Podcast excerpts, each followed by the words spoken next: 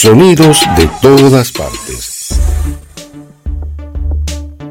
Melodías de aquí y del mundo.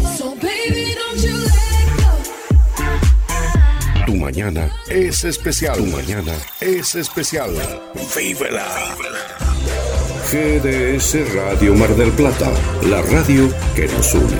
www.gdsradio.com.ar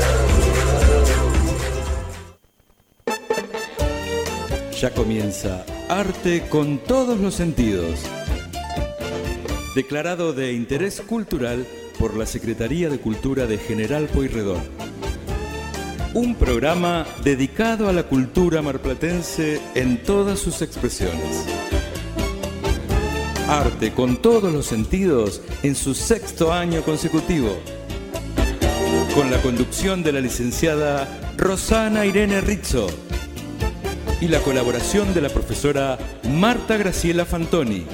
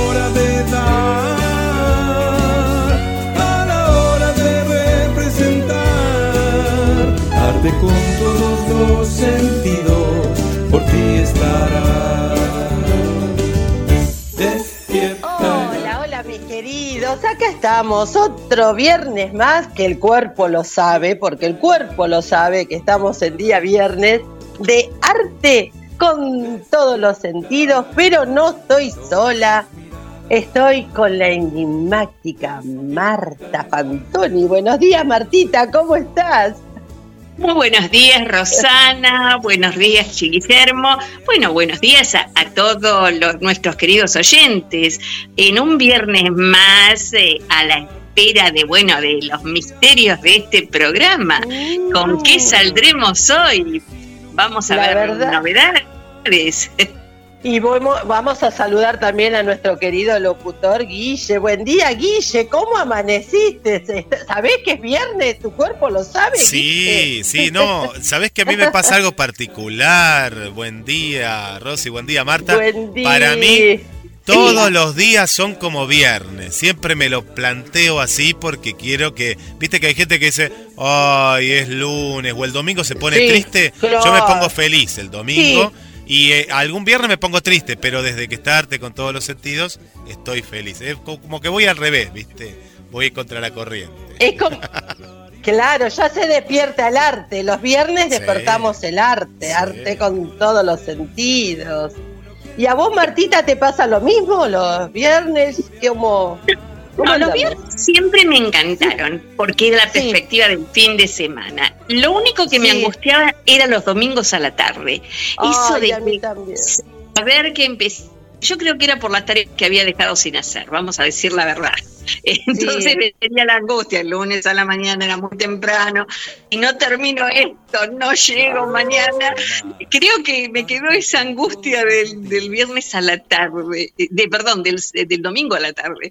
Pero después el viernes no, el viernes era vamos, listo, Claro. viene el fin de semana, a disfrutar. Y generalmente los viernes se piensa eso, y los lunes empiezan el régimen, decir, ay, es lunes, comienzo el régimen, se te viene ese tema con el lunes, ¿no? No, pero no solo el régimen. Después cuando estás Ah. en el lunes, eh, Sí. pensás, y ya llegó lunes, ¿para qué? Mejor lo dejo para martes o miércoles, que tengo más ánimo. Y así va pasando la semana. Claro, y van pues, ascendiendo los kilos, dijo uno. Claro, voy a ir al gimnasio. Vos, Guille, ¿qué decís? ¿Los lunes son de gimnasio? ¿De qué son los lunes? Ay, qué temas que están sacando. ¿Sabe que yo soy muy deportista? Muy deportista. Ah. he, hecho, he hecho fútbol, atletismo, tenis, taekwondo, natación. Bueno, y sigo, sigo porque me, me- me gusta mucho el deporte. Rugby poco, pero lo hice. Sí. Y, y no me gusta el gimnasio. No me gusta, me gusta. eh, no, auspicia a un gimnasio, no, todavía no, si no, no puedo decir lo que voy a decir. Pero No, todavía no, no, no. yo no. los veo en el No, gimnasio, no, no. ¿viste lo- los hamsters que Sí. están dando vueltas así? Bueno, yo los veo Sí, así. Me sí. cuesta el gimnasio. A mí, eh, ojo que hay mucha gente que por el lugar donde vive, por porque necesita esa cuestión de decir, pagué y tengo que ir al gimnasio, pero no, a mí Sí, nunca no, me gustó. Me hice mucho ciclismo también, hago mucho ciclismo actualmente, salgo a correr, pero me gusta el deporte al aire libre o en un club. Soy más de del club social, del barrio Kimberley, soy del club cadete de San Martín, soy más de club, más, más por este lado voy. Claro. Sí, Y te gusta más el aire, al aire libre. me encanta, me encanta el parque de deportes, eh, he hecho mucho ciclismo cuando la pista, antes del 95, que después la reformaron para los Panamericanos, y tenía una bici de carrera, eh, mi abuelo, mi papá eh, les gustaba hacer mucho ciclismo, y, he hecho también ciclismo, pero me gusta el aire libre, sí, más, más, más la actividad afuera. En general, eh, recomiendan siempre que la actividad sea afuera o en un ámbito donde se esté más con la naturaleza. Eh, en general, porque es mejor. Eh, se oxigena mejor los pulmones y demás. Y algo porque eh, al cerebro toda esa imagen que va viendo es como que le sirve de sedativo, eh, lo reconforta. En- Generalmente en espacios cerrados, ¿cuál es el problema? Vos lo que ves son paredes. Entonces a veces no es contraproducente. Por un lado estás haciendo un ejercicio para favorecer o desintoxicar el organismo y por el otro lado lo estás haciendo en un hábito cerrado. ¿Sabés, Rosy Marta, Eh, que eh, cuando corrí lo que son media maratones, se llama maratón, pero son media maratones, pues yo corrí de 10 kilómetros y hasta 12 kilómetros, y es cierto esto que el paisaje te lleva, te impulsa, más allá del entrenamiento, ¿no? Hay que entrenar, eso sí, no hay que salir a correr por correr, no, hay que entrenar, pero muchos corredores que no eran de Mar del Plata decían que era maravilloso correr por la costa, ¿no? Por la costa que tenemos, por ejemplo, desde Cabo Corrientes hasta La Perla o hacia el sur. Dice que pocos lugares del mundo tenían esa, esa belleza y que los acompañaba, ¿no? Y los motivaba en esa competencia. Es que es una energía que recibís del medio. Eh, el otro día escuchaba a un eh, disertante que hablaba de la energía que da el mar. Y mirá que nosotros lo tenemos acá, ¿no? Porque dice que los marplatenses somos muy vagos en ese sentido. Eh, qué importante sería que fuéramos al mar, pusiéramos los pies en el agua eh, y estuviéramos un rato. Eh, y ese rato es, es como una carga de energía y descarga de aquello que nos molesta y cuánto nos favorece. Es decir, que Mar del Plata tiene todo para darnos energía, para poder seguir. Lo que pasa que creo que los marplatenses lo que tenemos que mirar es un poco el mar. Nosotros somos los primeros que le damos la espalda al mar. Eh, nos quejamos mucho de los turistas, nos quejamos mucho del movimiento, pero damos esa, eh, espalda al mar y nos olvidamos de lo maravillosa que es nuestra costa. Creo que ahora la estamos revalorizando un poco con las caminatas, con los grupos de trekking que van por la costa a la mañana temprano. Eh, hay una nueva, un nuevo concepto de la costa, pero durante mucho tiempo le dimos la espalda a los marplatenses. Y yo opino desde el punto de vista artístico que mm, hoy en día se le está dando, se está brindando estos espacios al aire libre también para las manifestaciones artísticas. Usamos las Sí. plazas de nuestros lugares, ¿sí? El espacio también, sobre todo el Parque San Martín. El Parque San Martín hay muchas actividades, no sé si ustedes han plaza- eh, pasado por la Plaza España, por distintas plazas y a distintas horas hay distin- distintas actividades. Todo es una movida de que muy temprano hay grupos de personas también haciendo gimnasia, después empieza el matecito y hasta concursos de pinturas se está utilizando también ahora en las plazas. ¿Has visto, Guille, cuando salís a correr o algo que me- hay otra otra mirada, ah, otra hay una Mar del decir, otras actividades. Sí, hay mucho, hay, hay, una Mar del Plata dentro de otra Mar del Plata que cuando entras en los grupos, por ejemplo, eh, los grupos literarios, hay una movida. Los grupos eh, de, de, artes, de diferentes artes también, y, tenés que estar con esos, yo digo, ojos de, de turista, porque el marplatense se acostumbra marplatense, como decir el tandilense que nos está escuchando y demás, a, llevar una cierta rutina. Y a mí lo que me gusta es descubrir otros lugares, eh, ir, eh, cambiar los caminos. El otro día me pasó que estaba en la plaza, en lo que es América Libre, el, Centro Cultural América Libre, y me encontré con, con un lugar, eh, hacía mucho que no iba, y estaban dando, proyectando cine, y hablaban de Miren qué, qué arte, ¿no? Eh, hablaban de la cuestión del, de lo, del vegetarianismo, vegetarianismo y el punk. Y uno dice, ¿qué tiene que ver todo esto? Sí, había una corriente en los, en los 80 y en los 70 que las bandas de punk, que, que, son a veces parecen violentas, así que en la letra, ¿no? En el discurso, hablaban de que no había que, que matar a los animales. Y después hubo degustación de, de, alimentos que yo algunos los he comido y otros me encantaron. Y también había arte, eh, eh, Rosy y Marta, arte en vivo. Sí. Y yo era uno de los más grandes, lo tengo que decir, porque la gran mayoría tendrían eh, 18, 20, había de todas las edades, pero digo, qué buena movida, que una movida que a mí me, invitaron. Y así, así hay arte en diferentes lugares que, que a veces por estar siempre en casa o, ir a los mismos lugares no, no lo descubrimos. Me encantó, me encantó el lugar. Claro, bueno, esta es una presentación de nuestra bella Mar del Plata para personas de otros lugares que nos están escuchando, que el Mar del Plata tenemos de todo, porque no hemos nombrado nuestras sierras también.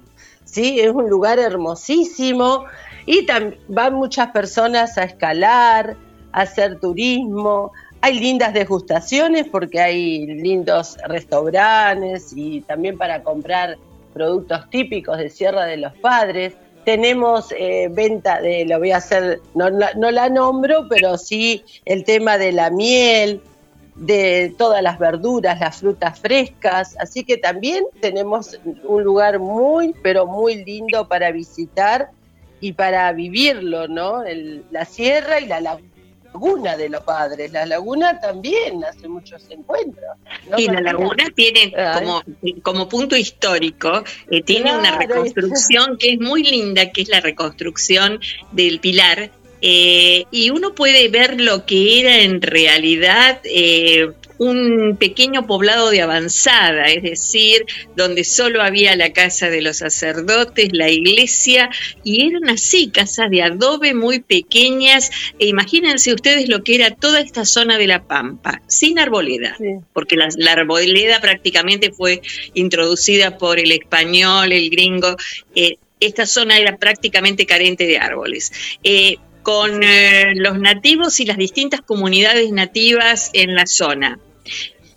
Y sin embargo se desarrolló una vida cultural y religiosa muy importante a orillas eh, de lo que después fue denominado Laguna de los Padres, ¿no? En honor eh, a estos sacerdotes que se establecieron y que la vida le fue muy dura, por eso después se abandonó esta reducción donde está el Museo José Hernández, que pueden visitarlo hay lugares eh, y enclaves históricos muy importantes y que a veces por estar tan cerca y por estar dentro del ámbito donde uno vive, uno no los reconoce y que el concepto, como yo decía la otra vez, del museo cambió. Es un lugar abierto, es un lugar donde uno puede disfrutar, acercarse a los objetos, verlos, eh, puede reírse hasta de cómo eran los arados antes, los carros, qué características tenían. Eh, es muy llamativo, se puede disfrutar realmente de ellos, porque están vivos. Eh, porque formaron parte de nuestra historia, pero están allí, dándonos información, participando con nosotros.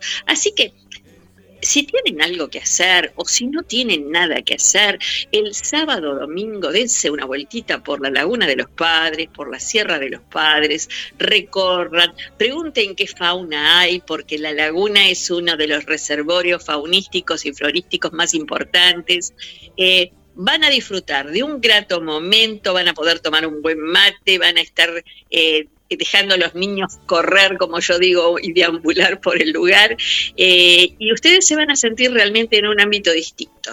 Así que aprendan a disfrutar de Mar del Plata y sus bellas cosas. Y, sabes, Marta, no sé qué les parece. hay, hay eh, hablabas de la fauna y, les recomiendo algún día, o si están de vacaciones, no ir los sábados y los domingos porque hay mucha gente. Vos sabés que hace poco fui a filmar un, un videoclip, un, martes a la mañana, martes, miércoles era.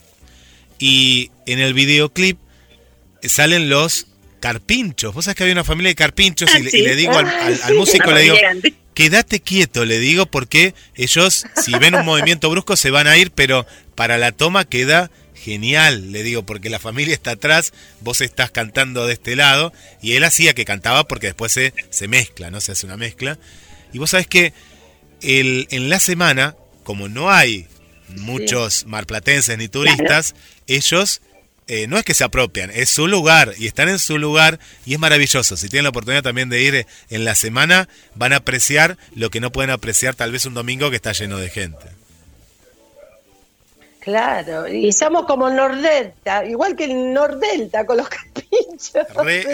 así estamos. sí. No, no, tenemos que hacer la defensa pobre. Yo creo que el carpincho, hemos llegado a un punto donde el carpincho se transformó en una cuestión de Estado y donde algo que debería ser natural, porque lo es en otros países, que es la fauna autóctona, protegerla, porque estas especies están destinadas a desaparecer. Recuerden ustedes, por lo menos las mujeres, ¿quién en algún momento no tuvo una bota o un zapato de carpincho o una cartera de carpincho? Eh, no estamos acostumbrados a ver que ese animal es producto de lo que nosotros llevamos o estamos utilizando como algo suntuorio o accesorio. Entonces, a veces eh, hay un replanteo sobre todo esto. Pero claro, el replanteo cuando lo hacemos, cuando las especies están a punto de extinguirse o en algunos lugares se han desaparecido. Así que verlas, verlas moverse en su hábitat, eh, ver realmente cómo, cómo el, animalito se desenvuelve, y es una maravilla, es una gratificación que algunos ya no tienen el privilegio de verlo porque han desaparecido. De otros lugares no prácticamente hay ejemplares solamente en reservas y reservas restringidas, eh, donde no se permite el acceso a las personas. Así que aprovechemos también eso, ¿no? Ver la naturaleza en su esplendor y sin mucha mano del hombre, ¿no? Porque donde el hombre mete la mano ya altera bastante el ecosistema. Sí, ahí vi el problema. Bueno, para ahora ir al para ir cerrando, ante todo no quiero dejar pasar este día y saludar a mis amigas, la mala ¿eh? porque compañeritas del grupo La Mala Junta son las compañeritas de Sommeliers, que en este tema es tan apasionante, así que les mando un beso muy, muy, muy grande a todas mis compañeritas de La Mala Junta. Un beso volador y un apretuje. Y bueno, y ahora sí, nos vamos al próximo corte. ¿Qué les parece? ¿Eh? Ahí vamos. Ahí vamos.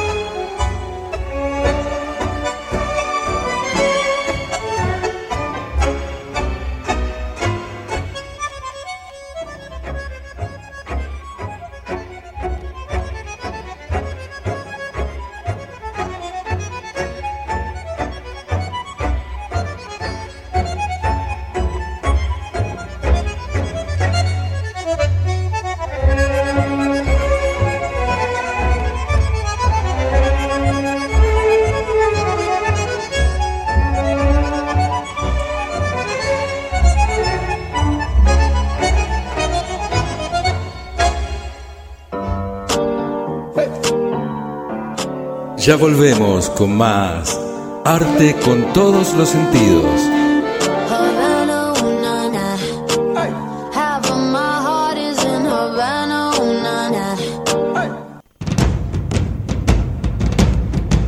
¿Sos cantante aficionado o profesional? ¿O simplemente te gusta cantar y no conseguís tu pista o karaoke favorito? Hay una solución. Solo tenés que comunicarte. Me encontrás en Face como pistas personalizadas Oscar Grati o mandando un mail a oscargrati.gmail.com Pistas personalizadas de cualquier género, armadas con instrumentos reales.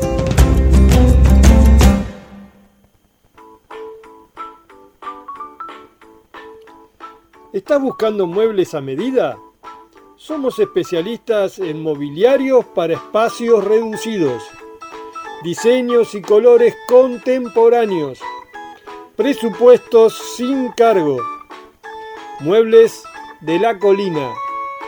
Seguimos en Facebook 223 5 58 48 01.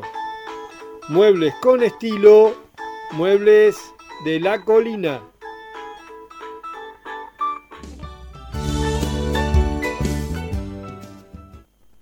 Muy buenas tardes, ¿cómo están? Soy Lorena Rodríguez, masoterapeuta, y en esta tarde les traigo un tema muy frecuente que es la lumbalgia, el, dolor de cintura. Algunos lo confunden con el dolor del nervio ciático, pero bueno, eh, las personas que sufren de dolor en esta zona lo refieren como un dolor bastante incapacitante y molesto. No saben cómo ponerse para aliviarlo. El dolor es muy constante, sin encontrar una posición antiálgica, especialmente a la hora de dormir, de descansar, no se encuentra alivio. Nosotros los masoterapeutas tratamos de diferenciarlo en dos tipos de dolor. El mecánico, que es el dolor que está relacionado con el movimiento y la postura, y se puede dividir en una lumbalgia mm, un dolor bien puntualizado en la cintura, o en la lumbociatalgia, que ahí sí es cuando eh, ya el dolor corre, llamémosle así, por toda la pierna, mm, eh, marcando bien lo que es el cordón del nervio ciático. Y el dolor de tipo no mecánico, este está relacionado con una lesión musculoesquelética. Sus causas eh, pueden ser variadas, ginecológicas algunas. En el varón, el tema de próstata también genera dolor lumbar, renal, reumática. Hay varias causas que, que pueden producir una lumbalgia.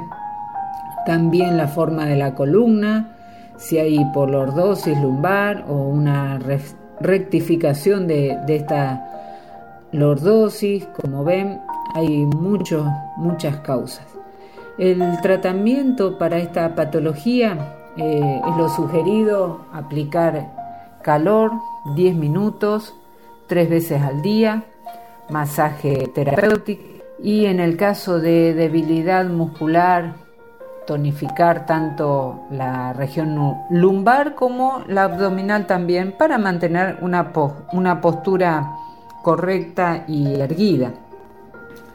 También hay otras patologías como por ejemplo las hernias discales, que eso también generan, eh, es un traumatismo de la columna y también genera bastante eh, dolor en, esta, en esta zona. Ya más adelante les traeré ese tema que, produce tanta incapacidad en la gente, en los adultos, en las personas, sobre todo mayores, porque el disco entre vértebra y vértebra se va desgastando o se sale y toca toda la parte mm, nerviosa, sensorial y genera muchísimo dolor. Más adelante les traeré eh, el tema de hernia de disco y de eh, puntualmente el nervio ciático también. Bueno, espero que les haya sido de, de, bien para, para poder eh, ver esta patología y ya saben, cuentan conmigo si quieren tener alguna consulta. allí las chicas en la producción tienen mis contactos, mis formas de ubicar y estaré para servirles. Un abrazo fuerte y nos vemos o nos escuchamos pronto. GDS, la radio que nos une. Buenos días queridos amigos en Arte con todos los sentidos. Y hoy vamos a estar con alguien muy especial, Elena. La vamos a dejar a ella que se presente y que nos diga ¿Instructora de qué es? A ver. Bueno, buenos días a todos. Mi nombre es Elena Pasarelo, mi apellido. Soy instructora de Chikun y Tai Chi terapéutico. Eh, ya llevo unos años con esta práctica que principalmente a mí me ha traído muchos beneficios en salud, principalmente por eso lo he querido empezar a compartir con todos aquellos que están dispuestos a sentir su cuerpo, a empezar a soltar todo lo que nos molesta, toda esa energía que nos perturba, que después terminamos enfermos. Y ustedes se preguntarán, ¿qué es el Qigong? ¿Qué es el Tai Chi? ¿Y por qué terapéutico? Eh, lo vamos a ir desglosando despacito para que no se aburran. El Qigong es un arte marcial de hace muchos años y el Chi es la energía nuestra y el Kum es el movimiento. ¿Qué quiere decir? Que estamos moviendo nuestra energía con movimientos suaves, con una respiración adecuada que va acompañando cada movimiento. Y nos vamos conectando con nuestra mente, con nuestra parte física y especialmente con nuestra parte emocional. El tai chi es algo más marcial porque el tai chi es la fuerza, es el empuje, que coordinado con los movimientos que son suaves, lentos y armoniosos, también acompañado con la respiración, lo acompañamos a lo terapéutico. ¿Por qué lo terapéutico? Para que estemos sanas, no solamente en la parte física, sino en la parte mental, en la parte emocional. Yo los invito a que vengan a mis clases para que ustedes puedan sentir lo que yo les estoy hablando, porque más lindo es sentirlo. No sé. Eh, para que ustedes se contacten conmigo, mi celular es 223 60 98 417. Con gusto les voy a responder todas sus inquietudes y los lugares donde yo estoy dando mis clases. Un abrazo grande de luz.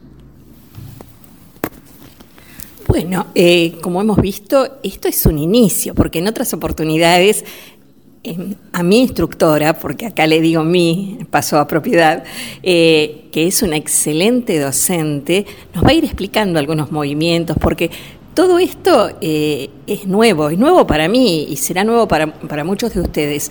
Así que la oportunidad es de conocer el Tai Chi Chi y saber todos los beneficios que nos aporta. Bueno, y en otros espacios hablaremos con la instructora Elena y ella nos irá aconsejando a ver algunas cosas para hacer, eh, cómo encontrarla en la plataforma de YouTube. Eh, hay mucho, mucho por aprender. Así que me despido de ustedes en Arte con todos los sentidos, queridos amigos. Hasta luego. Déjanos tu comentario a la consigna, pedido musical o saludo más 54 223 4 24 66 46. Aquí nuevamente en Arte con todos los sentidos y hablando de Tai Chi Chi Kun, nada mejor que preguntarle a una alumna cómo se siente, qué es para ella. Así que bueno, tenemos a Carlota, alumna de Chicón. A ver, ¿qué nos puede comentar de esta técnica? Bueno, hola, ¿qué tal? Soy Carlota.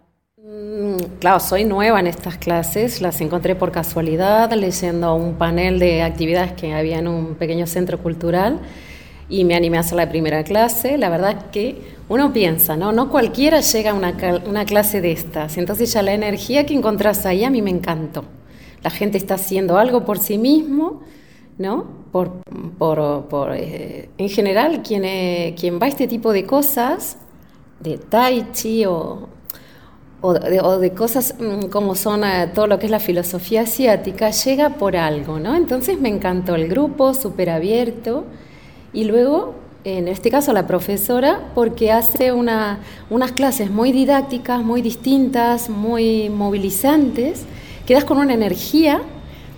Eh, uno a veces no, no, imagina cuando no conoces que mm, eh, sí que es cierto que se trabaja con la fuerza del, eh, ¿no? con el peso del cuerpo, que son movimientos que no tienen impacto, con lo cual no vas a salir con una lesión ni hay una exigencia, sino que vos mismo vas encontrando tu, ¿no? tu propio ritmo.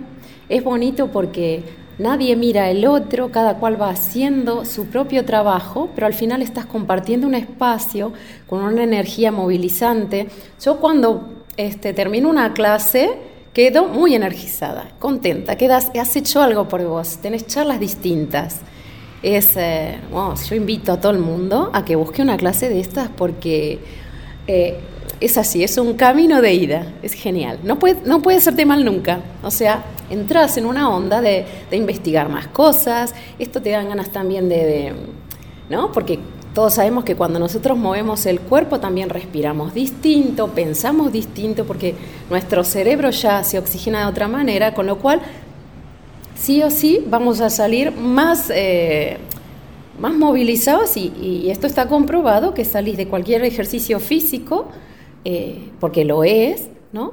Eh, más positivo, con más ganas, con fuerzas, ¿no? con motivación. Con lo cual, de verdad, que, que, todo el mundo pruebe, que busque una clase de estas. No, no se van a arrepentir, lo firmo esto. bueno, escuchemos un comentario. Así que ahora lo que queda es practicarlo, tomar conocimiento con las docentes, con estas artes que son milenarias, mucho más que nuestra cultura, y que nos aportan muchos beneficios. Así que bueno, en otra oportunidad seguiremos hablando del tema, pero aquí han escuchado a una alumna eh, expresar qué es el tai chi. Así que hasta la próxima amigos en Arte con todos los sentidos.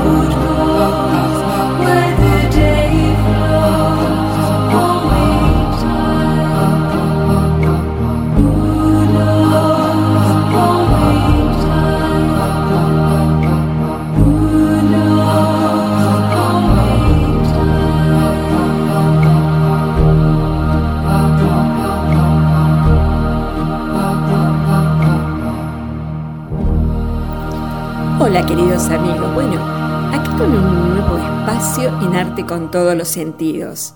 Las gemas, el mundo de las piedras preciosas que a todas las mujeres nos tienen locas y nos encantan, y a los hombres también.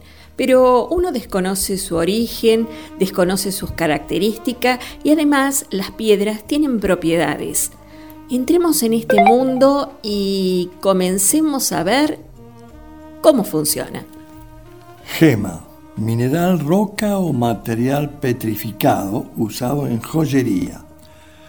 Una gema, también llamada piedra preciosa, es una roca, mineral, vidrio o producto orgánico de origen natural que al ser cortado o pulido se puede usar en la confección de joyas u objetos artísticos. Son piedras preciosas minerales como por ejemplo rubí, diamante, esmeralda, zafiro.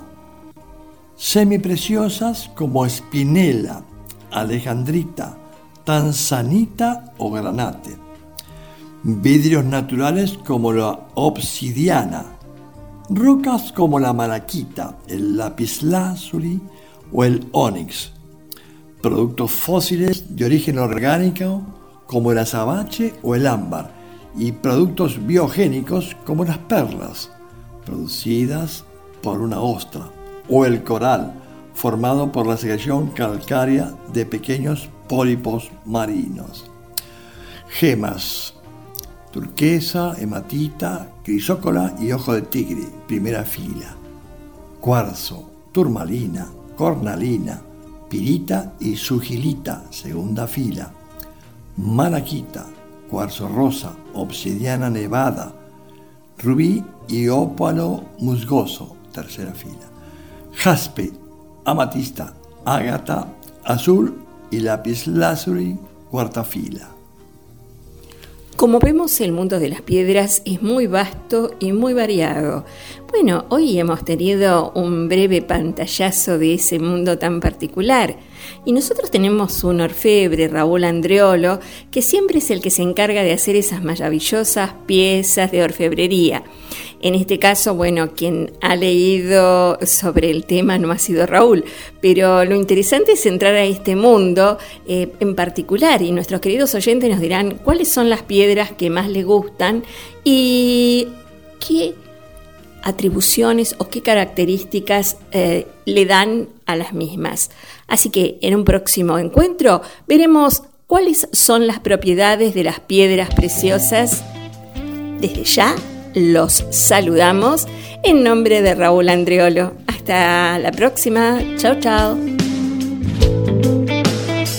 Zafiro me dejó.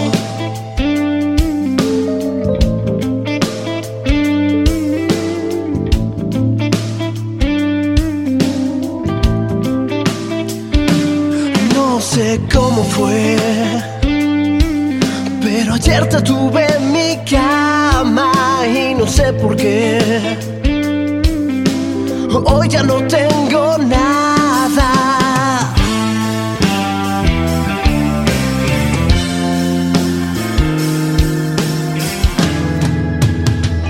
Trato de comprender si lo que hice no estuvo bien,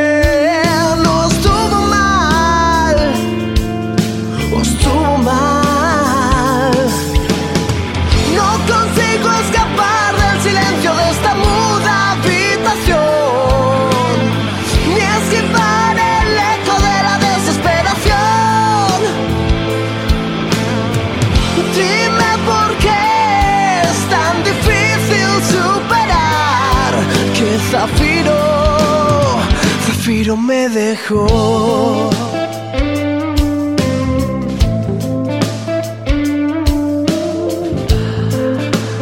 Bienvenidos al Paseo del Color y del Movimiento. Bueno, este fue Ya no el artista que retrató este gran mural en el barrio San José, en la intersección de las calles Larrea y Salta. Fue convocado por el empresario, el dueño de un frigorífico que este año cumple 80 años en la ciudad, su 80 aniversario, y así decidieron celebrarlo con la creación de este gran mural, que claro, tu realidad es espejo de mi creatividad. ¿Qué es lo que le pide el empresario al artista? Hablamos de Daniel, que comience a retratar lo que veían las casas de este tan preciado barrio, en las casas de enfrente, en sus ventanas, cómo lucían, y allí aparecen los vecinos que se fueron acercando con curiosidad en el transcurso de todo este tiempo que fue realizado este mural, que comienza en los meses de verano, termina recién ahora, comenzó a trabajar con mucho calor y recién ahora está pudiendo terminar, se acercaban y le decían, mira, yo tengo un gatito que mira siempre por la ventana, ¿no lo podrás retratar vos también? Y allí Daniel iba aceptando, allí lo vemos en imágenes, cada uno de los pedidos de los vecinos de este barrio, pero claro, iluminó toda esta zona con un mural maravilloso. Bueno, acá el empresario del frigorífico me convocó eh, básicamente porque se cumplen ach- 80 años del, del nacimiento de acá de la fábrica y me propuso reflejar lo que hay enfrente, o sea, lo que serían las casas vecinas. Cuando el vecino pudiera salir desde su casa, encontrarse reflejado de forma artística este, esto, su casa, básicamente. ¿Cuánto tiempo te llevó la obra? Eh, casi dos meses. El texto que dice bienvenidos al Paseo del Color y el Movimiento, ¿de quién es? Es mío, porque mientras iba pintando ese tema del, del reflejo, del espejo,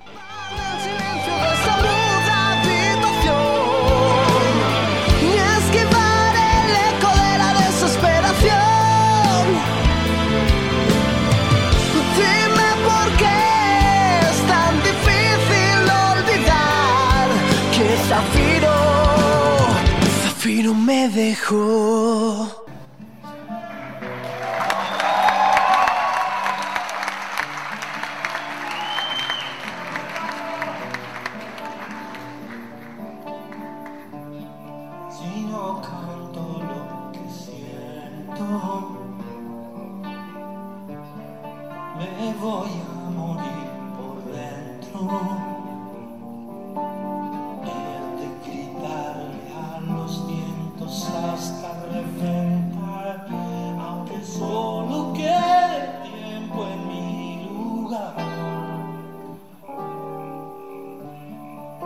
Si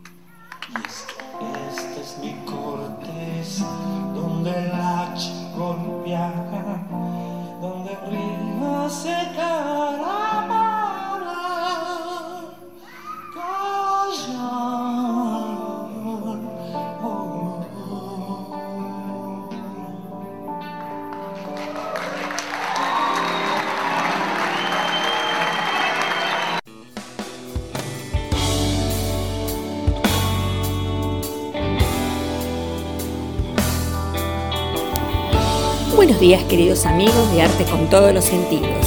Estamos hoy en el Centro Cultural Mar de Fuego en la calle La Rioja y 11 de septiembre. Bueno, necesitamos saber qué es este lugar, qué talleres se dictan. Es una vieja casona de Mar del Plata muy particular, muy linda para visitar, para tomar un lindo café, pero qué mejor que sus propietarios nos expliquen en qué consiste y qué talleres se dictan. ¿Nos vas a explicar? Buen día, ¿cómo están? ¿Cómo va? Mi nombre es Walter, estamos acá en el Centro Cultural Mar de Fuegos, La Rioja 1208. Eh, muy bien, como dijiste, es una casona vieja de La Perla, eh, que se encuentra acá en una esquina, La Rioja y 11 de septiembre, y en la cual funcionan eh, distintos talleres a lo largo de todo- todos los días, toda la semana. Estamos abiertos desde las 9 de la mañana hasta las 10 o por ahí cuando hay eventos de noche también hasta más tarde. Eh, acá en el primer piso hay, una, hay un café que lo abrimos hace un mes aproximadamente, eh, orientado más a un café más eh, artesanal, porque hay tortas artesanales, el café se hace en una, en una cafetera italiana, hay tenebras, también un espacio de, libros, es bastante un, café mm, eh, como acogedor, ¿viste? Es, chiquito, es, tranquilo, es para el invierno calentito y, bueno, y, ahí, y demás. Y con respecto a los talleres, por lo general ocurren en el segundo piso, en donde hay talleres bueno, de, de teatro para niños, eh, adolescentes, adultos, eh, chikun también, eh, hay tango, folclore, hay talleres, ah bueno, eh, empezó uno de yoga también, los lunes a la mañana y viernes a la mañana. Em, ¿Qué más? Em, bueno, acompañamiento con guitarra, eh, canto y varios talleres que, que por lo general se van cambiando mes a mes, van apareciendo nuevos. Bueno, y si los amigos quieren saber, ¿hay alguna página, un lugar donde nos podamos enterar de las actividades o un número al cual comunicarse? Sí, por lo general todo se publica en Instagram y Facebook, que se publica lo, mismo en, las dos redes sociales, que mm, el Instagram es eh, arroba mar de fuegos, todo junto, sin guion bajo ni nada, arroba cc mar de fuegos, ahí se publica tanto talleres como eventos y, y el horario que estamos abiertos y demás cosas. Bueno, un lindo lugar para visitar, para práctica de distintas actividades, pero también para tomarse un rico café por la tarde en estos días que son más frescos, degustar una torta casera. Bueno, así que los invitamos a visitar esta casona que es muy especial en la esquina, que muchos habrán pasado y tal vez no hayan prestado atención, pero que ahora lo pueden hacer en La Rioja y 11 de septiembre. Bueno, y los invitamos a, este, a estas actividades y a disfrutar un rico café. Y para próximos encuentros seguiremos hablando de lo que aquí se realiza. Así que muchas gracias, queridos amigos, y seguimos en Arte con todos los sentidos.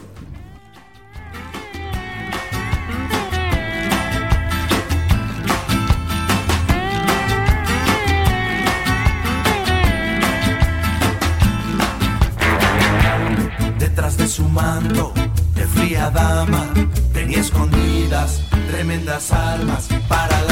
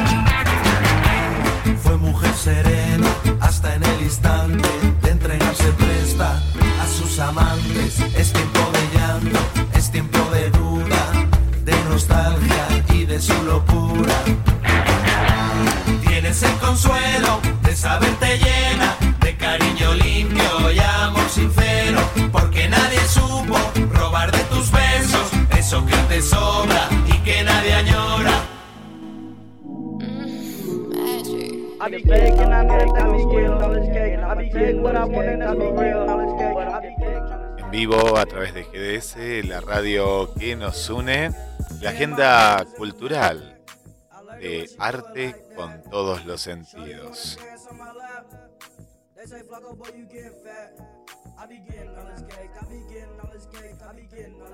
Nos ha llegado una gacetilla de un lugar que queremos queremos mucho y lo abrazamos. Abrazamos al Soriano, no al abandono de nuestra biblioteca. El abrazo solidario se va a realizar este sábado 13 de mayo a las 11 de la mañana en Catamarca y 25 de mayo. Te esperamos. Lo que está sucediendo es muy grave. Libros irrecuperables por la humedad. Las salas están cerradas con filtraciones, deterioro de los sitios de lectura y exposiciones. Reclamo por la puesta en valor del Centro Cultural Osvaldo Soriano. Abrazamos al Soriano, no al abandono de nuestra querida biblioteca. Mañana, sábado 13 de mayo, desde las 11 horas.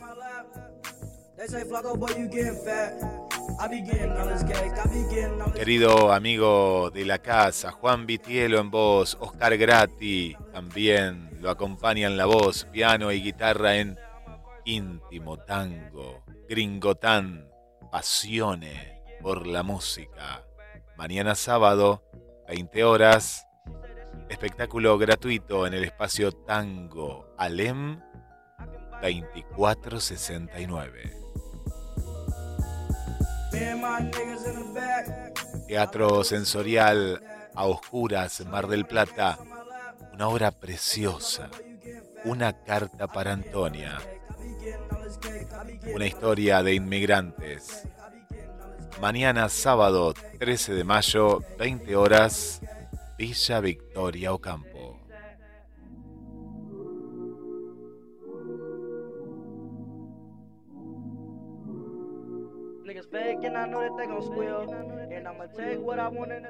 Mauro Acacio, hoy la cita, viernes 20 y 30 en el espacio Chauvin.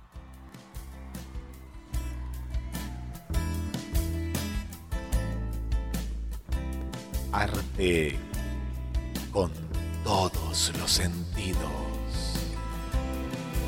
Por GDS, la radio que nos une.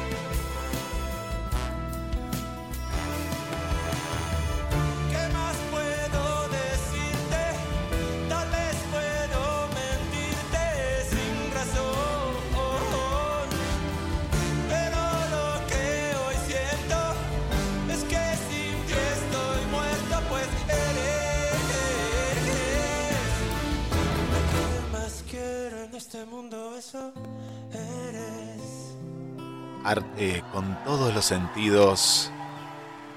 El programa cultural de Mar del Plata para todo el mundo.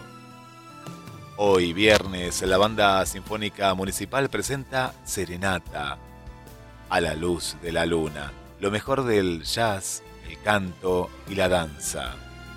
Junto a Lucía Rodríguez, bailarinas del ballet de cámara de la Escuela Municipal de Danza Norma, viernes 12 de mayo, 20 horas, hoy a la noche te esperamos en el Teatro Colón de nuestra ciudad, Hipólito Yrigoyen, 1665.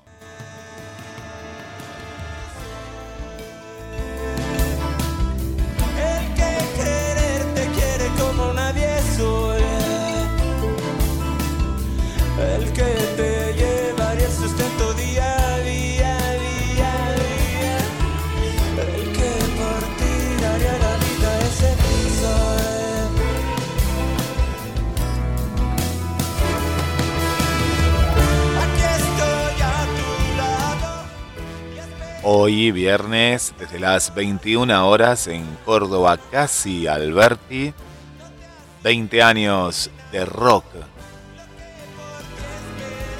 The Piki Horror Show.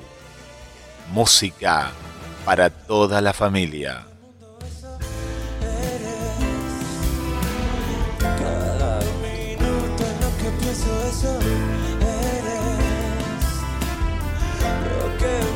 Arte con todos los sentidos, viernes, desde las 11 y 15 horas por www.gdsradio.com.ar.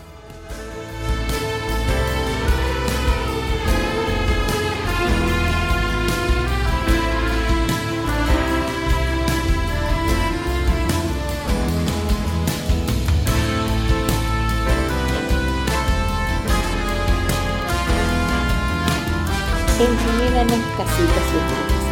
Quien haya ido de vacaciones a la costa bonaerense, ¿no escuchó alguna vez hablar de la titánica lucha de Carlos Gessel contra los médanos para tratar de fundar una ciudad al lado del mar?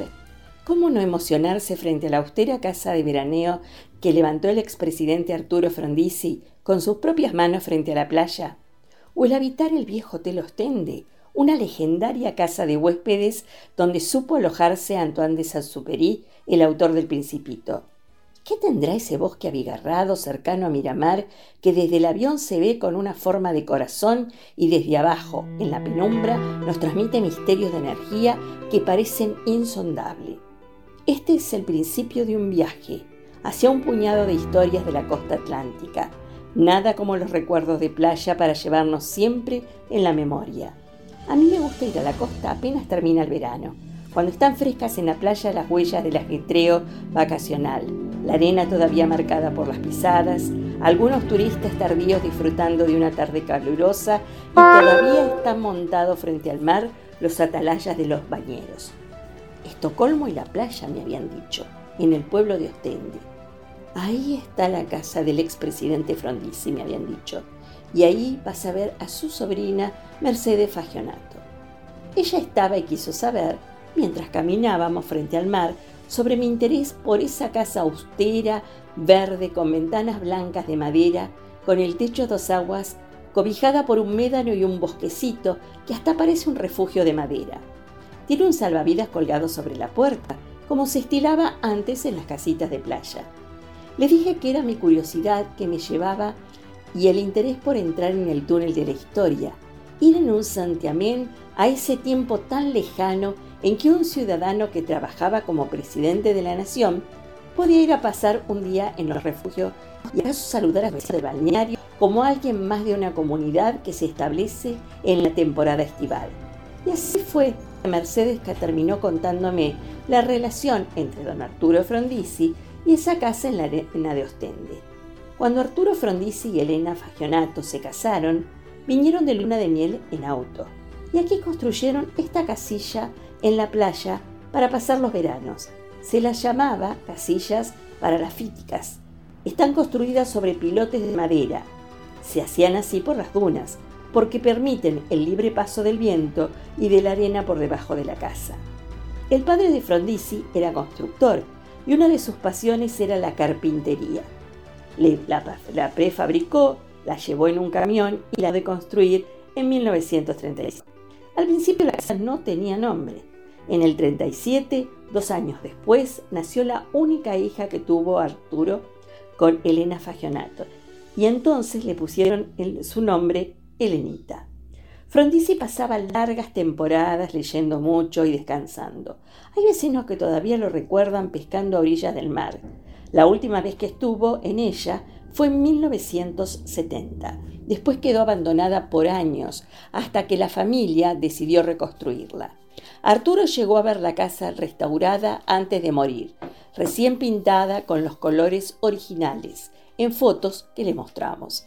La miró con nostalgia, con los ojos acuosos, tomó las fotos en sus manos, la alejó de su vista, nos miró y dijo, yo conozco muy bien esta casilla. Mercedes me muestra los viejos objetos de la vida cotidiana de las casillas. Aparatos para calefaccionar, kit de pesca, caja de herramientas para carpintería, un calefactor a querosén, un sol de noche, lámpara para iluminar y una bomba de agua. El tiempo pasó. Frondizi fue presidente de la Nación. Uno de sus hermanos, Silvio, que también se dedicó a la actividad política, murió asesinado durante la espantosa década del 70. Y otro hermano, de nombre Ricieri, descolló como intelectual de fuste y fue rector de la Universidad de Buenos Aires. Y don Arturo, acaso lo más parecido a un estadista que tuvo la Argentina, gobernó menos de cuatro años, hasta que un golpe militar lo desalojó del poder allá por el otoño de 1962. Hace poco vino un señor de más de 70 años. Yo lo vi en la puerta y le empezaron a caer las lágrimas. Le pregunté qué le pasaba.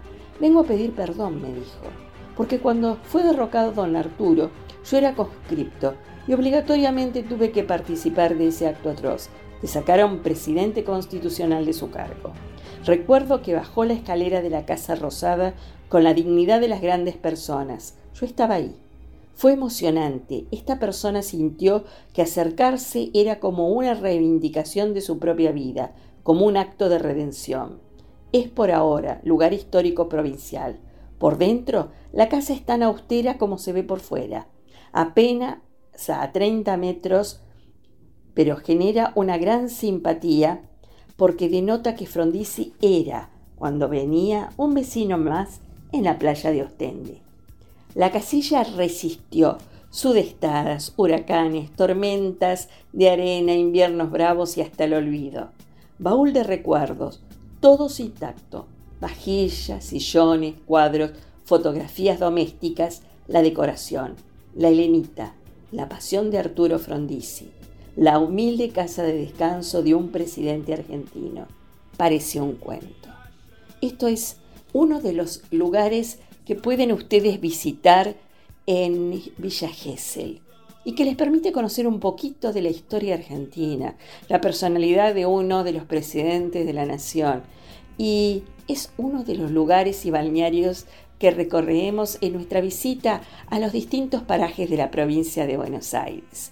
Los invito amigos a recorrer esta provincia que tiene hermosos lugares, adentrarse en Villa Gesell que tiene una gran historia, la historia de un luchador que forjó una ciudad. Así que bueno, esto es uno de los primeros puntos a recorrer entre tantos otros que visitaremos. Eh, con esto me despido en arte con todos los sentidos, dejando la puerta abierta para los próximos lugares que visitaremos y esperando que nuestros queridos oyentes nos digan qué lugares quieren visitar de la provincia de Buenos Aires. Esperamos que nos envíen información con mucho gusto. Un beso grande para todos. La radio la.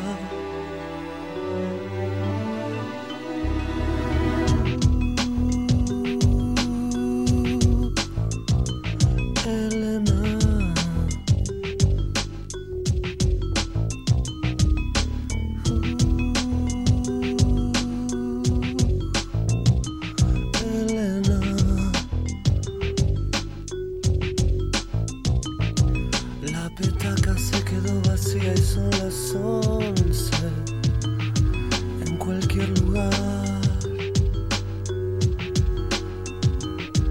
Una dona me hace señas, sube al coche y empezó a falar.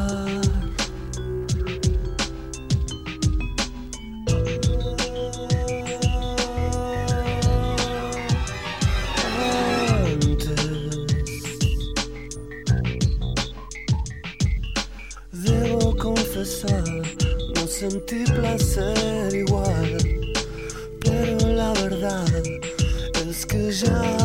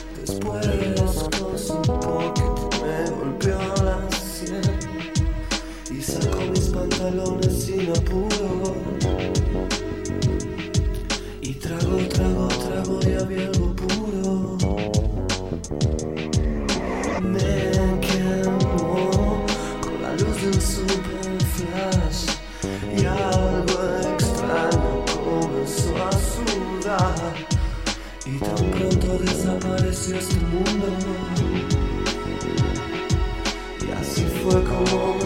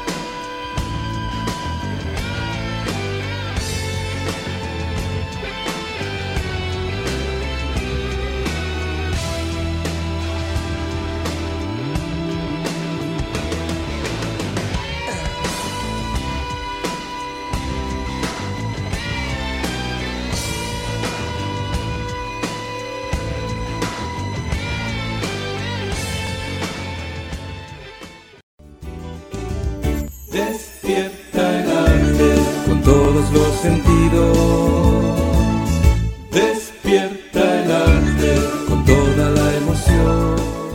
Bueno, y seguimos ahora otro bloquecito y les quiero contar es- esta pasión, porque realmente es otra de mis pasiones aparte del arte, el tema de eh, sommeliers, sommeliers en vino, porque hay muchos sommeliers, tengo a mi prima que también es sommeliers de té, que ya va a estar con ustedes, que les va a contar toda la historia del té y, la parte creativa, las degustaciones. Y mm, este tema de sommelier en, en vino, muchas personas se confunden siempre y dicen, bueno, ¿qué diferencia tenemos entre los enólogos y entre los sommeliers? Y bueno, el enólogo, generalmente la mayoría de los enólogos son eh, ingenieros agrónomos, son los que estudian todo muy analítico el tema de desde el suelo, el terruño de las tierras, las cepas, la combinación, la parte química de las plantas. Eh, si hay también este, el tema del clima que influye mucho en la vid, en cómo va a ser este, las cepas. Todo ese tema de- del estudio analítico lo hace el enólogo, ¿sí? Es el que estudia el tema cómo se va a realizar ese vino, pero desde la planta, sus raíces, su clima, su suelo. Más o menos te haces una idea, Martita, vos de estas diferencias entre el enólogo y el sommelier. El sommelier Claro, se encarga la degustación, ya. ¿Sí? Claro, conoce los distintos tipos de vino, Claro. y el otro es la fabricación, vamos a decir, el producto, la elaboración del producto. ¿Vos, Guille, tenía, tenés la diferencia o la tenías bien clara? No, ¿Cómo no lo es, tenía muy eh? claro. Yo siempre me lo confundía. Ahora no. Ahora a partir de ahora ya los voy a diferenciar más porque no sabía que no era lo mismo, pero no sabía explicarlo y, y es muy simple. Es muy simple. Pero qué, qué, qué hermoso. Qué hermoso que es. Y, perdóname, y te pregunto, eh, ¿ustedes solo saben, por ejemplo, eh, aprenden de la composición del vino, de cómo, de cómo se diferencia un vino torrontés de otro vino, eh, o es algo más, es saber cómo se presenta? ¿Qué, qué es en sí todo lo que va abarcando el mundo del sommelier? El mundo del sommelier es un mundo mágico, abarcativo, pero que se estudia. Ante todo se estudia, se practica, también tiene que ver con la parte de los sentidos, de las percepciones, la parte olfativa, el gusto. Eh, primero, eh, el vino se estudia la cepa, ¿no? ¿Qué cepa contiene? Ya el vino ya hecho, ¿no? Nosotros tomamos, por ejemplo, un vino y decimos, bueno, eh, general, el sommelier, por ejemplo, se cierra los ojos o se vende los ojos y ya con el perfume, la fragancia, se, empiezan a, a perci- a percibir los aromas primarios, que son esos aromas que trae la tierra y esos aromas que también tienen que ver con cada historia de nosotros y con cada, con cada aroma que nosotros percibimos cotidianamente. Porque es como si fuera el aprendizaje, Martita. Nosotros para poder a veces hacer un aprendizaje significativo, tenemos que tener dentro nuestro algo de ese tema. El sommelier le pasa lo mismo. Cuando comenzamos a percibir, a usar la nariz, nuestro primer olfato, que metemos la nariz dentro de la copa, cerquita, no dentro, ¿no?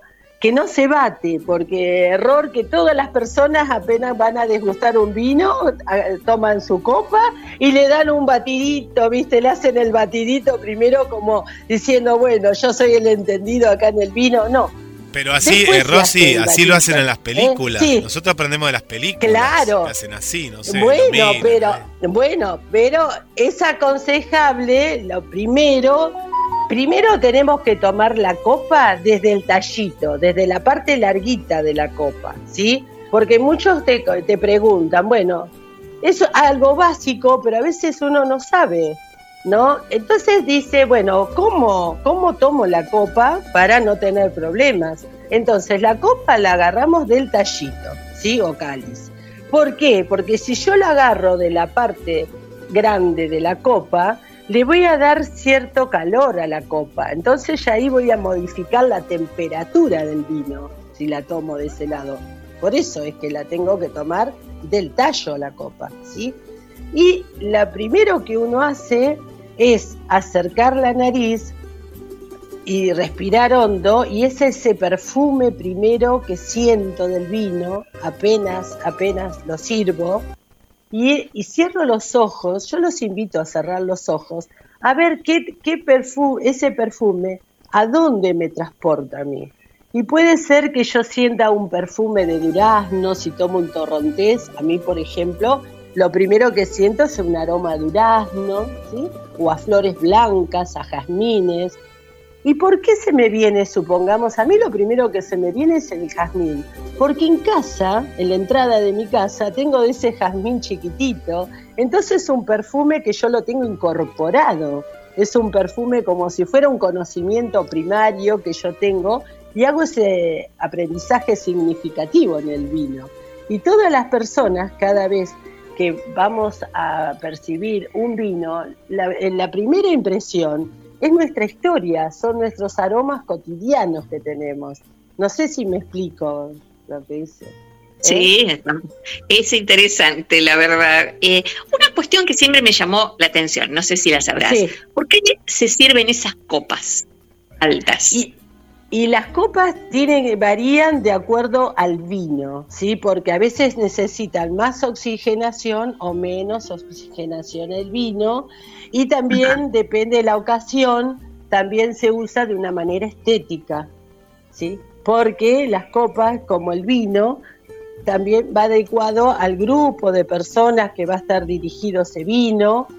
Porque, por ejemplo, si yo tengo un vino y bueno, y son todos jóvenes, no va a ser las mismas copas que voy a poner si las personas ya tienen, eh, hay otra impronta, por ejemplo, la mesa, hay otro estilo, hay otra mirada. todo tiene que ver también con la estética y con lo clásico de cada vino y cada copa. Por eso a veces para el champagne van otras copas y así derivamos. Y Sí. Rosy, ¿tiene algo que ver Sí. eh, o influye de alguna manera si tomo un vino en la provincia de Neuquén, que ahora nos están escuchando, o lo tomo en el Caribe?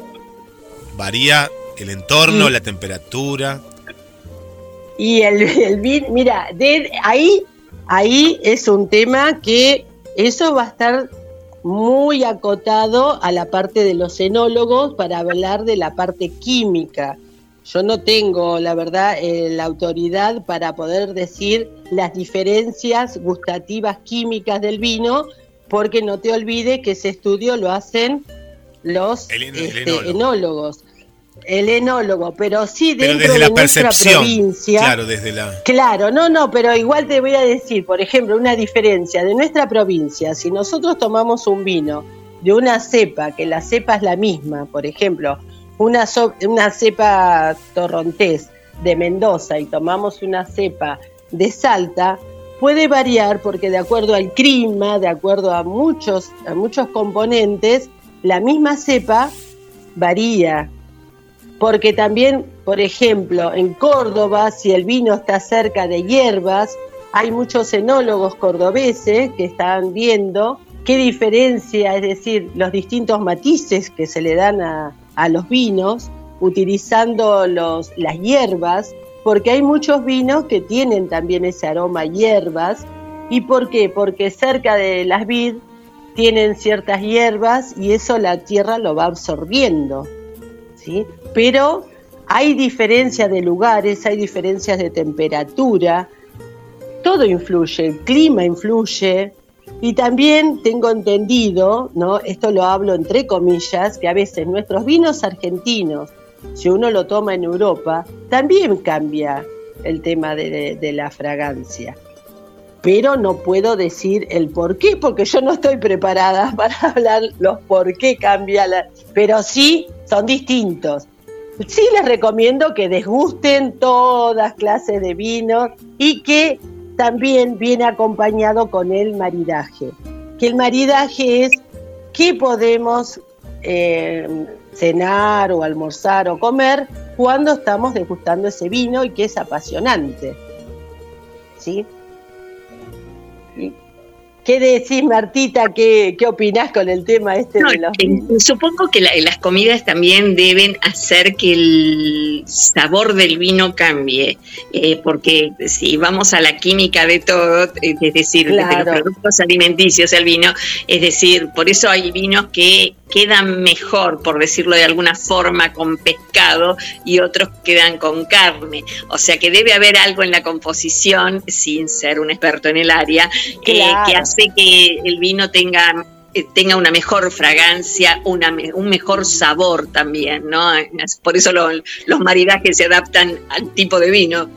Claro, yo esto recién empiezo, así que todo esto que estoy haciendo el comentario eh, son temas que estoy experimentando, que estoy probando, porque estoy estudiando, pero sí he notado, hablo sobre mi experiencia, ¿sí? He notado una diferencia, por ejemplo, cuando he degustado el vino solo y después con un maridaje, cómo ese vino cambia en paladar y en gusto, ¿sí? Y también es importante, eh, sobre todo los vinos tintos, no eh, muchas personas eh, toman este, un sorbo del vino para degustarlo, pero es aconsejable eh, hacerlo eh, circular en boca el vino. Es como si fuera, uno se pone un poco de vino como que vas a hacer un buche, pero no hacer un buche, sino ir girándolo por toda nuestra boca, llevarlo a la parte del, de arriba del, del labio superior, inferior, y llevarlo, cuando llevamos el vino en punta de lengua, ahí comenzamos a percibir el verdadero gusto del vino. Pero todas esas prácticas llevan mucho tiempo y a mí me falta mucho estudio para seguir aconsejándoles, pero poco a poco, a medida que yo voy estudiando, humildemente les voy dando mis tips que voy descubriendo. ¿Qué les parece? Muy interesante el tema. Vos sabés que me hiciste acordar recién cuando decías eh, de sentir el vino, me hacía acordar a los perfumes. Claro, que el perfume tiene la misma característica, o sea, cuando vos lo pones en una parte del cuerpo, depende si es en la muñeca, si es en el cuello, es como que el- la fragancia eh, em, se siente de diferente manera y lográs percibir más ciertos olores que otros, así como hay perfumes que son hermosos, pero en otra persona, puestos Claro. en uno o sintiéndolos uno, son completamente distintos. Así que es una parte de la composición de uno que hace que ese vino o ese perfume se sienta de otra manera. Claro, porque también el pH de cada persona, al tenerlo Sí. en piel, varía el perfume. Y acá en el vino, cuando se desgusta el vino, algunas personas dicen, bueno, pero yo siento una fragancia ciruela. Pero no es discutible, porque para esa persona lo siente. Entonces, cada uno, por eso les decía, que cada uno, ante todo, vamos a asociar a esos aromas cotidianos que llevamos cada uno dentro, ¿sí? Y que estamos más cerca, más ayornados. Va a ser el perfume que se nos va a venir enseguida. Por ejemplo, la persona que está acostumbrada a comer comidas eh, con mucha pimienta o usa la pimienta, quizás si prueba alguno de los vinos le va a sentir ese, ese sabor un poquitito a pimienta. ¿Por qué? Porque lo tiene incorporado en su cuerpo. Sí. Como otra persona no lo va a sentir nunca, por más que contenga un poquito. Entonces, todo es subjetivo. Realmente uno da una idea del vino y que lo pruebe cada persona. Yo creo que ninguno estará capacitado, yo no tengo el conocimiento todavía, ¿no? Pero cuando, por más que estudie, no estoy, no puedo decirle a la persona, mira, fíjate que a ver si percibís tal y tal cosa, porque esa es mi historia, si son mis percepciones. Eso es propio e individual de cada sujeto, ¿no? Aunque supongo que en el laboratorio sí debe haber Claro, una orientación a la característica de ese vino, eh, hacia Sí. dónde apunta. Claro, no, no, desde ya, los vinos todos tienen su ficha técnica, que eso está todo encargado que lo hace el enólogo y te dice este vino contiene tanto, tiene tantos grados de alcohol, este, todo lo que contiene el vino, la cepa, de qué cosecha es, de qué año es el vino, todo eso lo da la ficha del enólogo. Pero uno, a pesar, aparte de los componentes que dice la ficha técnica, que la persona percibe otros aromas, otros gustos. ¿sí? ¿Por qué se Sí. tarda tanto, desde tu punto de vista o, o- o- o lo que estás aprendiendo, en llegar el vino a, a- a los más jóvenes y, y- y llega a una edad tal vez ya más madura? No como la cerveza. ¿Te Va- parece? Y a mí me parece, me da la sensación como que el vino es de los 30 para arriba. No sé si es una cuestión de publicidad, que hay mucha publicidad que, que se asocia a la cerveza con los chicos más jóvenes. Pero fíjate que es raro ver a una persona de 18, ya vamos a hablar de mayores de edad, tomando Sí. vino ahora en la actualidad, ¿no? Antes sé que era más, más común de, de hasta de reba- rebajarlo con soda para los chicos, decían, me contaron. Eh, pero como que tarda más el vino, es como el tango. Me da la sensación, no, no sé si vos lo percibís así. Mira, yo tenía el mismo concepto hasta que empecé a recorrer ahora lugares donde hacen estas degustaciones y te puedo asegurar de que eh, en ese lugar era más gente joven y gente de 40 para arriba, muy pocos. Mira, bien. ¿viste? qué Era, pero porque, porque no, tiene que ver, también tiene que ver con el tema de la publicidad, porque las personas que estaban en ese lugar ya fueron informadas y es como están en este mundo, ¿no?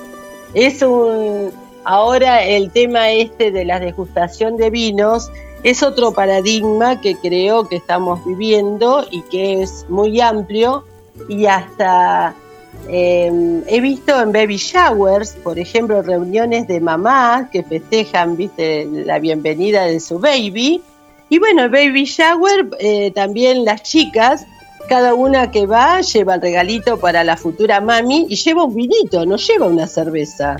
Vos fíjate ese detalle. Y también las compañías se dedican ahora, que es un marketing muy, pero muy importante, que está a la altura que lo sobrepasa al tema de la cerveza, que es el marketing de las etiquetas del vino. Porque muchas personas están comprando los vinos por las etiquetas y sin edad, ¿eh? sin edad. Es apasionante también el tema de las etiquetas. Y uno vos decís, ¿cómo? ¿Un baby shower y van a, va a estar el vino presente? Sí, está el vino presente ahora en reuniones de mujeres también. No solo en las reuniones de los hombres, viste, y los asaditos. Siempre veníamos de algo clásico, que era reunión, que el vino era de hombres, ¿no? Te- tengo ¿A una te consulta más. El, sí, sí, sí.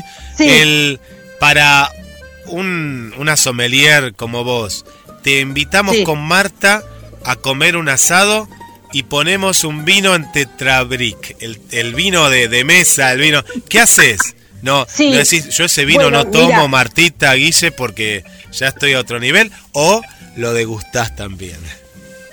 Mira, mira Guille, primero voy a aclarar ante todo que yo soy estudiante, porque no quiero que las personas Sí, digan sí. que señora, a pesar que yo soy audaz, ¿no? A pesar que audaz soy, no me voy a quejar si me dicen que soy audaz, pero no falta de papeles, no me voy a poner ya el título de sommelier, yo soy estudiante, de sommelier. Como estudiante, la pregunta eso. va como estudiante entonces. Como estudiante, vamos a aclarar, a pesar, viste, de mi audacia, vamos a aclarar eso. Un, un ¿no? vino, un vino toro. Bueno. Tenemos un vino toro ahí eh, en la mesa. Bueno, bueno, ahora momentito, porque vos las primeras palabras que dijiste, un vino tetra, ¿sí? Yo llevo un vino tetra, que esto... Bueno, ahora hay una impronta, cuando estaba hablando de las etiquetas, también de envases, porque el tema de vidrio, ¿sí? Se encarece mucho, y el tema del vidrio de color más. ¿Y qué diferencia tenemos? ¿Por qué digo el tema de vidrio de color y por qué? Porque los vinos, eh, algunos vinos que necesitan conservación de que no le dé mucho la luz, la botella es color oscura, es un verde oscuro y el vino cambia también el tema del envase. Entonces hay muchas bodegas, incluso en Europa se usa mucho, pero yo fui a una degustación que hicieron este, en el centro italiano marplatense hace un año más o menos, un vino excelente de alta gama y viene en tetras de 3 litros, ¿sí? en estuche de tetras de 3 litros, entonces la impronta mm, es distinta totalmente, pero es un vino de alta gama que su envase es estudiado para transportarlo, inclu- incluso para mantener la temperatura del vino, la conservación y abaratar costos en el parte, por parte de la botella. Pero ahora ya no tenemos que tener esa mirada. Ahora, si vos llevas un vino económico, di- diremos, ¿no? De un vino económico, bueno, cada persona yo creo que lleva lo que puede, lo que le gusta de generalmente lo que podemos, porque a veces uno tiene muchas intenciones y, y no puede gastar mucho dinero, pero me parece a nivel general que el vino hoy en día está barato. Porque te digo, vos pensás que hay botellas de vino, podemos conseguir ahora por 800 pesos, por 700 pesos, y ese vino tiene dos transportes, ese vino trae una botella, ese vino tiene una recolección, ese vino tiene un maceramiento, tiene personas que ha pasado. ¿Cuántas personas han pasado por esa botella que uno está pagando ahora 700 pesos para llegar a nuestra mesa? Realmente me parece que tiene que valer un poco más. ¿Qué opinas, Marta? En realidad, si vamos a los costos de eh, una gaseosa, eh, el vino por todo el proceso, desde lo que es, eh, el- digamos, eh, desde lo que es la tierra hasta lo que llega hasta el envase, es un proceso muy largo.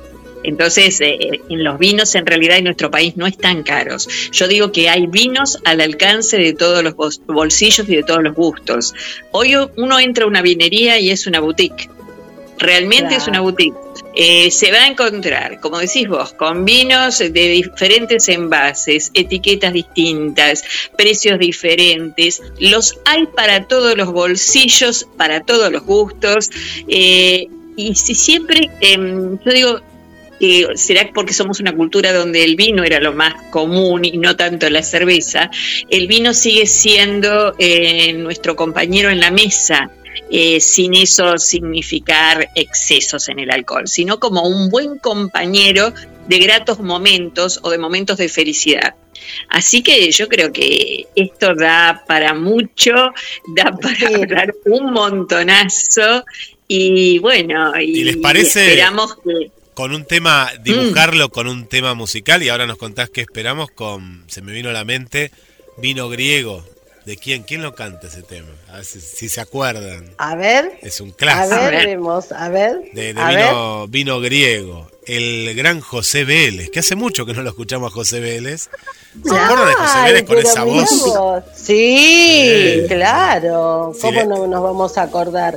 Si les parece, Y cerramos después el ya tengo sí, sí, pensado. Sí, Bueno, antes de cerrarlo, invito a los oyentes, si les gustaría, todos los viernes podría hacer algún tip de un vino solo y, aconsejarles o decirle el maridaje y decirle la ficha técnica del vino ese, ¿qué les parece? Y después si alguna, eh, si alguna vinería quiere auspiciarme, primero voy a empezar con un vinito mío, ¿sí? Les presento ese vino, les digo con qué lo pueden acompañar, si es un vino tinto, ¿no? Les digo la ficha técnica del vino y para el otro viernes, si se quieren sumar a alguna bodega que le haga la promoción de su vino y decirle dónde lo pueden comprar y si hacen descuento nombrándolos en nuestro programa, sería lindo, ¿no? ¿Qué les parece? Muy bueno, o la degustación que se puede hacer en el lugar, también una forma de conocer el vino en su propio ámbito. Claro, ¿no sería lindo? ¿Te gustaría, Guille, ir a un lugarcito, a una vinería? Y vas a buscar a probar el vino y aparte te comes Sí. o un quesito, ¿eh? un quesito saborizado con pimienta, con alguna cosita, ¿lo degustás? Yo ¿Eh? probé, probé algo eh, hablando de, de Grecia en una presentación de, de un libro que, que publiqué hace mucho tiempo. Era vino. Sí. Y me parece que la gente lo que más le gustó es eh, la, la degustación. Eh, vino con uvas y queso. Uvas y queso. Y era algo de algo de Grecia, algo que venía de Grecia después. Sí, no sé. típico, típico de los griegos. Sí, sí, sí. Muy y, rico. Grecia, y Grecia las aceitunas también, que son Bueno, pero vos que sos escritor, ella que co- conoce de vinos, yo te hago la presentación histórica, es decir, el Ya está, encuadre. ya está, Vos ya. presentás el vino, ponemos Claro. el maridaje y la señora que aconseje. Listo, me ¿Qué te encantó, me encantó, me encantó. Voy No. a sugerir, mejor que aconsejar, yo me encargo de dar una sugerencia, ¿les parece los viernes? De algún vinito. Y nuestros queridos oyentes, si quieren alguno especial, que por favor nos escriban en la semana. Y bueno, y elijo, selecciono de lo que van pidiendo. ¿Qué les gustaría? Si vinito blanco para las chicas, para las señoras, o vinito tinto. Después vemos quién gana, si el tinto o el blanco. ¿Qué les parece? ¿Eh? O las dos cosas, no sé, como quieran, como quieran. Eh, vemos. ¿eh? Yo, soy, yo- yo- chico y Sí. quiero vino blanco. Me encanta el vino blanco bien fresco. Ay, qué rico. A mí el también. Vino blanco dulce natural es riquísimo. El dulce natural es. Ah, Es eh, muy rico. ¿y te gusta para, para comenzar para el almuerzo o para postres el dulce natural? No, Porque no. generalmente. Claro, es de postre. ¿Eh? No, qué postre. Yo Ah, lo de quiero durante toda la comida. No, es riquísimo, es riquísimo. Es un vino dulce, muy rico, Ah. muy rico. Bien, bien. También podríamos decir, bueno, también eh, con el maridaje, y bueno, ¿y qué opinan? A mí me gusta, por ejemplo, también el vino blanco y los mariscos. Me encantan los mariscos, ¿no? Entonces, algún brochete de mariscos. Estamos hablando a esta hora, me parece, de tantas Sí, sí, no, es terrible a esta hora. ¿eh? y volverá. Bueno, entonces recibimos sugerencias y también de las bodegas, de, de lo- de las vinerías de acá de Mar del Plata. Si les gustaría que le presentemos algún vino en especial y que vayan las personas a degustar en sus vinerías, sería muy lindo y una movida también muy interesante de Mar del Plata, porque también Mar del Plata cuenta con muchas vinerías y lugares muy lindos, muy lindos. Y es apasionante comenzar a recorrer también las etiquetas de los vinos. Yo cada vez que voy a las vinerías me demoro y lo primero que veo son las etiquetas. ¿Lo vieron el... Bueno, voy a nombrar uno, un loco más, que uno de frente, el vino, tiene la carita de un señor contento y cuando se Sí. termina la botella, la damos vuelta y el señor cambia la cara. ¿sí? Esa dualidad ¿sí? que hay en la imagen, cómo trabajó el artista la imagen, tiene que ver también con las percepciones y con lo que uno le pasa, ¿no? Cómo ve al principio la botella con esta imagen alegre y cómo queda uno también después que se terminó la botella, también queda la persona de la imagen, igual que uno, ¿no? Medio triste porque no hay más. Cuando se da vuelta. No hay más, no me trajeron más. Me parece como que esa botella te acompaña en todo el proceso de la degustación del vino, ¿no? Es, es algo que te invita a, bueno, empezamos contentos todos y después cómo terminamos. Yo terminé Sugerimos- que la imagen. Rosy y Sí. Marta que después de este bloque no manejen o pongan Sí. a un conductor asignado, por favor, porque estamos Por con muchos grados de alcohol. Así Bueno, será. no es tanto, claro. En general son 13 grados, 12 grados, pero es, ya tenemos que tener cero, cero, Cero. grado para, ¿no? Así Cero. que prueba y caminemos. Vamos caminando, Claro. vamos caminando al encuentro. Vamos caminando caminando. por nuestra querida ciudad de Mar del Plata, que es bellísima, bellísima. Canciones que nos hacen soñar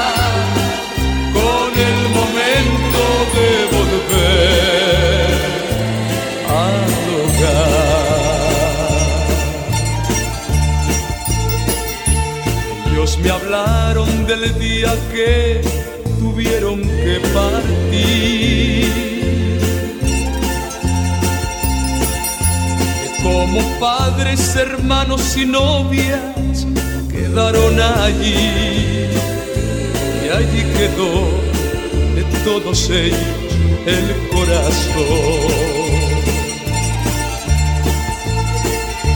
Quizás un día les llegue la fortuna sonreír.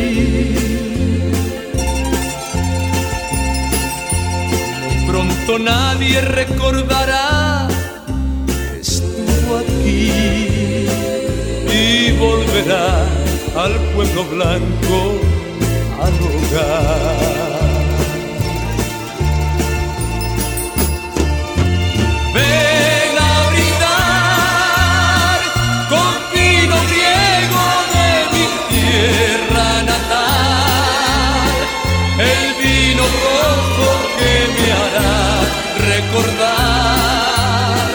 Un pueblo blanco que dejé detrás del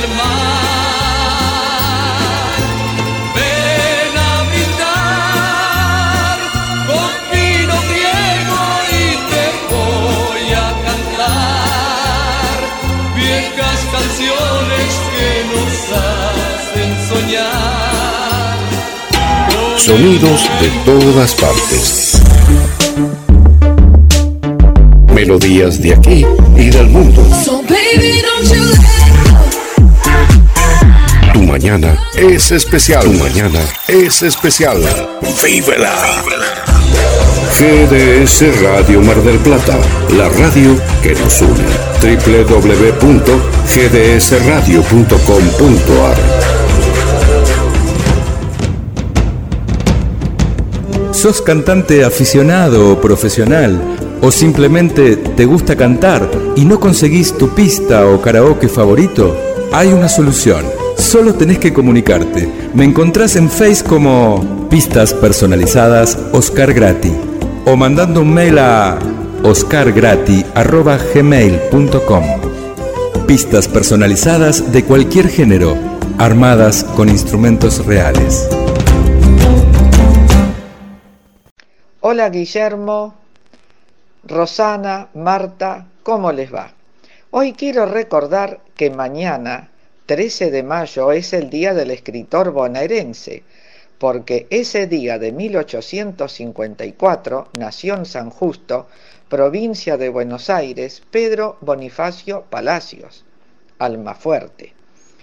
Era huérfano, entonces fue criado por sus tías en un entorno económico y social muy malo. Desde niño tenía inclinaciones hacia el dibujo y la pintura, pero por falta de recursos económicos no pudo ingresar a Bellas Artes. Entonces decidió, cuando era adolescente, a salir a sembrar abecedario donde crecen los trigales. Es así que localidades como Mercedes, Monte, Chacabuco, Trenquelauquen lo cuentan como un gran maestro donde en sus hogares escuela enseñaba a leer, a escribir, les daba a sus alumnos cobijo y alimento.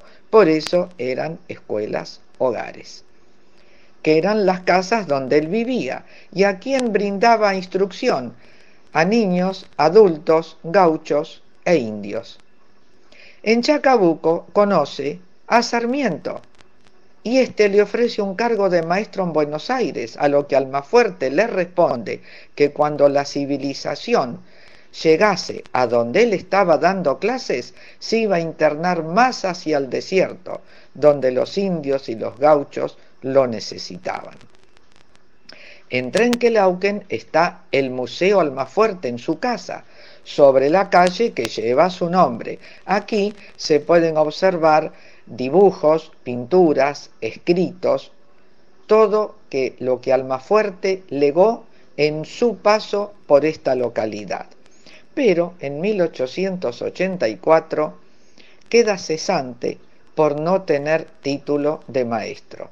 Entonces decide partir hacia La Plata para ejercer, según sus palabras, periodismo heroico. ¿Qué significaba periodismo comprometido? Y es así como en sus columnas del diario El Pueblo de La Plata abordaba temas sociales, políticos, económicos, educativos sobre todo. Y se enfrenta a las columnas de Carlos Olivera, escritor y crítico de arte dramático, que firmaba como Alma Viva, entonces Alma Fuerte, para contraponerse en sus ideas, crea el seudónimo Alma Fuerte, que significa templanza y fortaleza de su alma que lo reflejaba a través de los escritos. Almafuerte, además de su carrera periodística en La Plata, hace una excelente carrera literaria, siendo autor de numerosos poemarios que lo financia el municipio de la ciudad, además participa en muchas antologías y le pertenece una sola novela, El Loco, orientada en, un ámbito social que se descubre y se edita posterior a su muerte. Almafuerte es muy conocido por su Più Avanti, por los sonetos medicinales, por olímpicas y cristianas, y su casa de La Plata, de la calle 66 al 500, es actualmente Museo Almafuerte Patrimonio Histórico de la ciudad y de la provincia. Es un museo extraordinario donde hay libros, fotografías, escritos de enorme valía y que les aconsejo que lo visiten, porque es un espacio para no desperdiciar. Almafuerte muere el 28 de febrero de 1917 en la máxima pobreza y sin atención médica. La Sociedad de Escritores de la provincia de Buenos Aires y el Círculo de Periodistas de la misma ciudad presentan un proyecto al Consejo Deliberante para determinar el día del nacimiento de Almafuerte 13 de mayo, Día del Escritor Bonaerense, que además de celebrar este día y de recordarlo, es el patrono de nuestra Sociedad de Escritores de la provincia de Buenos Aires. Y con esto me despido. Hasta el próximo viernes. Muchas gracias.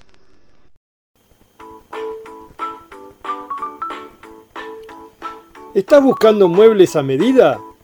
Somos especialistas en mobiliarios para espacios reducidos, diseños y colores contemporáneos, presupuestos sin cargo, muebles de la colina.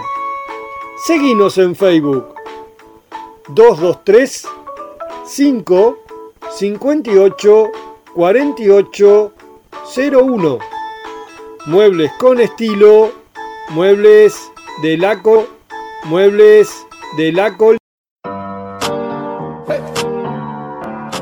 Ya volvemos con más arte con todos los sentidos.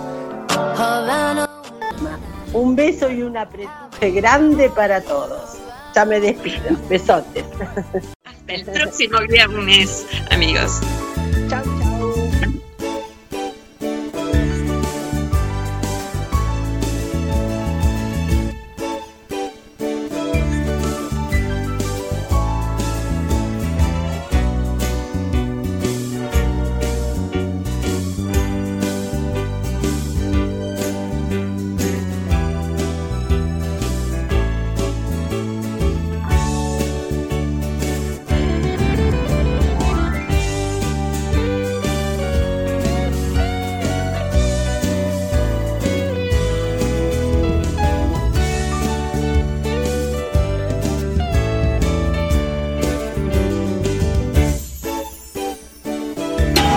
Sonidos de todas partes.